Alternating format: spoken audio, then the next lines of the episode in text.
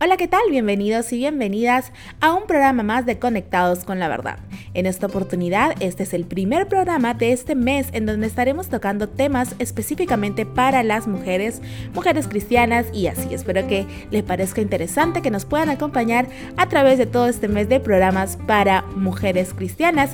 Y como primer tema en el día de hoy tenemos el del liderazgo femenino. Y creo que es muy importante tocar este tema porque en muchas comunidades cristianas aún se ponen límites y algún tipo de restricción en cuanto a la labor de la mujer dentro de la comunidad, llámese en puestos de liderazgo o en algún tipo de comisión que pueda existir, siempre existen dentro de una comunidad de fe. Arrancar este programa también agradeciendo a las comunidades de fe que sí, o iglesias, congregaciones, concilios, que sí le dan la oportunidad a la mujer en cualquier tipo de puesto. Es precioso ver que en algunas comunidades sí se toman en cuenta las capacidades, el empeño que le ponen muchas mujeres, la capacitación, porque hoy en día muchas mujeres se capacitan en todas las áreas que pueden uno, que podemos nosotros apoyar.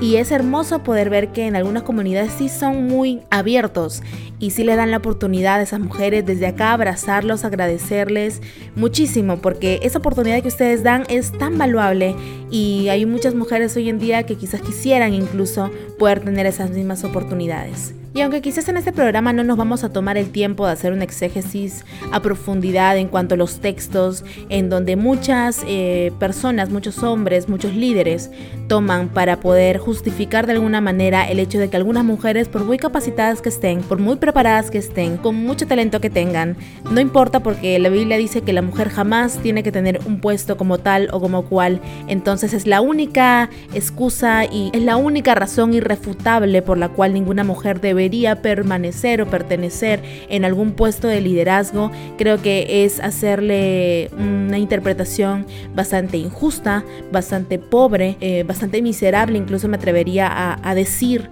de utilizar la palabra para seguir poniendo a la mujer debajo de, para no darle la igualdad que en realidad el mismo Cristo, o al menos lo que podemos conocer acerca de su vida y de su ministerio estando en la tierra, mediante los evangelios, podemos ver de todos los ámbitos y de todas las maneras posibles cómo Dios aplica el principio de la igualdad y busca esa igualdad. Hablamos de una época en donde la mujer en sí era un, simplemente un objeto que se podía obtener, era una pieza más, como tener un mueble más en la casa, así era tener una mujer. Y de igual manera eran menospreciados las personas enfermas. De igual manera eran menospreciadas las personas eh, con algún tipo de discapacidad, por ejemplo. Las personas que habían perdido su estatus social, las personas que empezaban a tener mala fama también eran desechados por completo.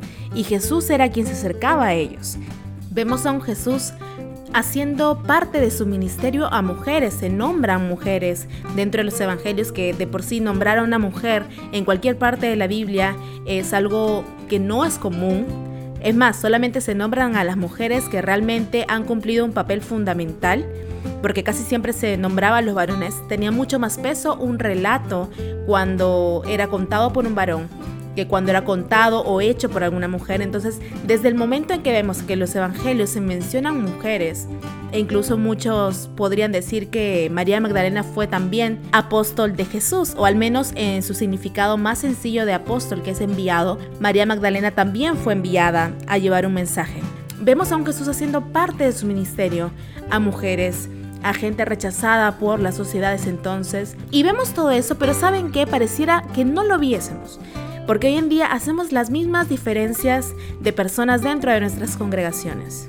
Eres mujer, no puedes ser pastora, o no puedes ser líder de, o no puedes estar por encima de otro hombre, o por encima de varios hombres. Tu, tu, lugar es otro, tu lugar es más abajo. O desde el momento en que hacemos distinciones en cuanto a nuestro trato. A los pastores o a los hijos de los pastores los tratamos de una forma, mientras que al hermano humilde que quizás simplemente a veces apoya limpiando el baño o recogiendo las ofrendas, lo tratamos de una forma muy déspota. O no tenemos reparos quizás en hablarles mal, tratarlos mal, cosa que no sucede con las personas que tienen un rango quizás un poquito más alto en la jerarquía de nuestra iglesia. Lo vemos todo el tiempo e incluso lo normalizamos. Y para mí es muy importante poder entender que hay un mensaje de igualdad en la vida de Jesús. Y muchos dirán, ¿en qué parte de la Biblia dice que la mujer puede ser pastora? Ninguna parte de la Biblia lo menciona. Es que no todo tiene que estar escrito para que tú lo entiendas. La Biblia no es un manual. No es algo que yo lea y diga, ah, acá dice, entonces lo hago específicamente como dice ahí las 10 o 20 letras de ese versículo y eso lo hago con mi vida. Tratar a la Biblia como un libro de recetas es darle un valor tan pobre a un libro lleno de tanta vida. Entonces cuando empezamos a entender el mensaje que nos deja la palabra de Dios, el mensaje que nos deja los relatos acerca de Jesús, entendemos dos puntos importantes y es en primer lugar que Jesús vino a darle la dignidad humana a quienes quizás por X motivo de cultura, de sociedad o lo que sea, la habían perdido.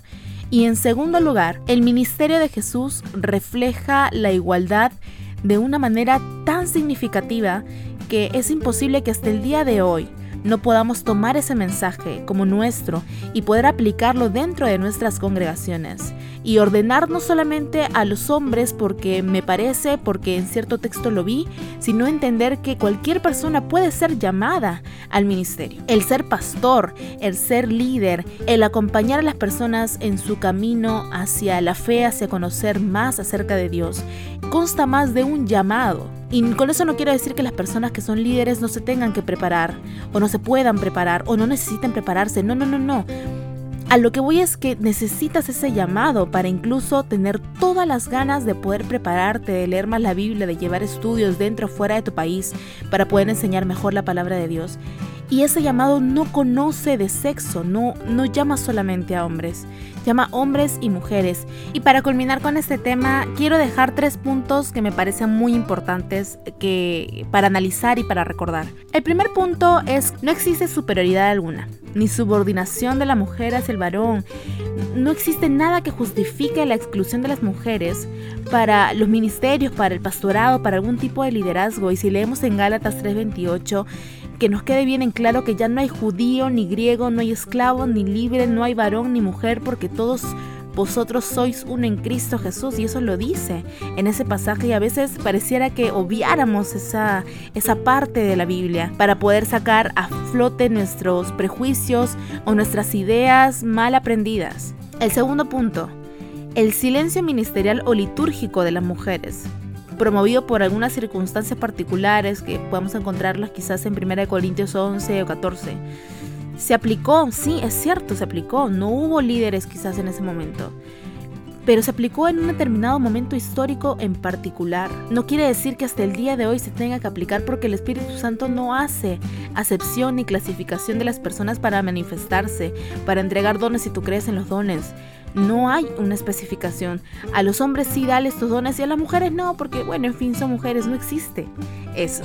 O al menos si tú crees que el Espíritu Santo es quien es, no puedes creer que tenga esas limitaciones de, de llenar más a un hombre por el simple hecho de ser hombre y llenar menos a una mujer por el simple hecho de ser mujer. Y como tercer y último punto, la praxis misionera, el trabajo misionero del apóstol Pablo, por ejemplo, otorgó la misma importancia que Jesús a las mujeres, porque éstas pudieron desempeñar en los ministerios que el Espíritu Santo les había encomendado con toda libertad, a pesar de la visión patriarcal judía, tanto como griega incluso, que rodeaba a las iglesias de los primeros siglos. Hoy en día las mujeres pueden ejercer los ministerios a los cuales fueron llamadas por Dios con toda y absoluta libertad y con eso nos vamos a una pequeña pausa.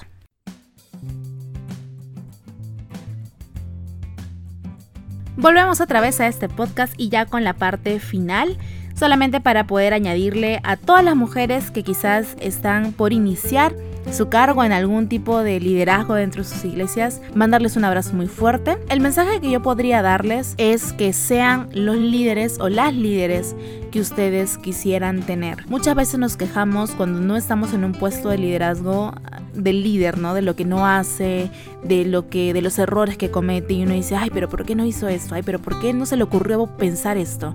Bueno, seamos los líderes que nosotros a veces exigimos eh, tener, seamos esos líderes, o por lo menos hagamos nuestro mayor esfuerzo por ser esos líderes. Si te sientes que no estás preparada para cierto cargo en el cual te han llamado, decirte que probablemente nunca lo vayas a estar. Tienes la oportunidad de tener un cargo. Sea quien sea tu líder que ha visto quizás una capacidad en ti, toma esa oportunidad como propia. Quizás incluso no te sientes... Eh, lo he escuchado en más de una ocasión, decir no me siento preparada para tal cargo porque no soy quizás tan espiritual o no soy quizás tan buena cristiana como fulano mengana que sí va todos los días a los cultos y yo, yo quizás no he sacado lo mejor de mí en ese aspecto y tengo mis luchas y a veces me da flojera incluso orar por mi comida.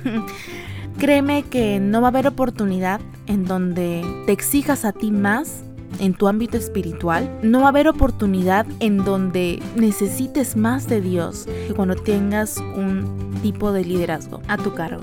Y quizás incluso podría atreverme a decir que el secreto de de acercarse a Dios cuando tienes un puesto de liderazgo es ese, sentirte no digno para ese puesto.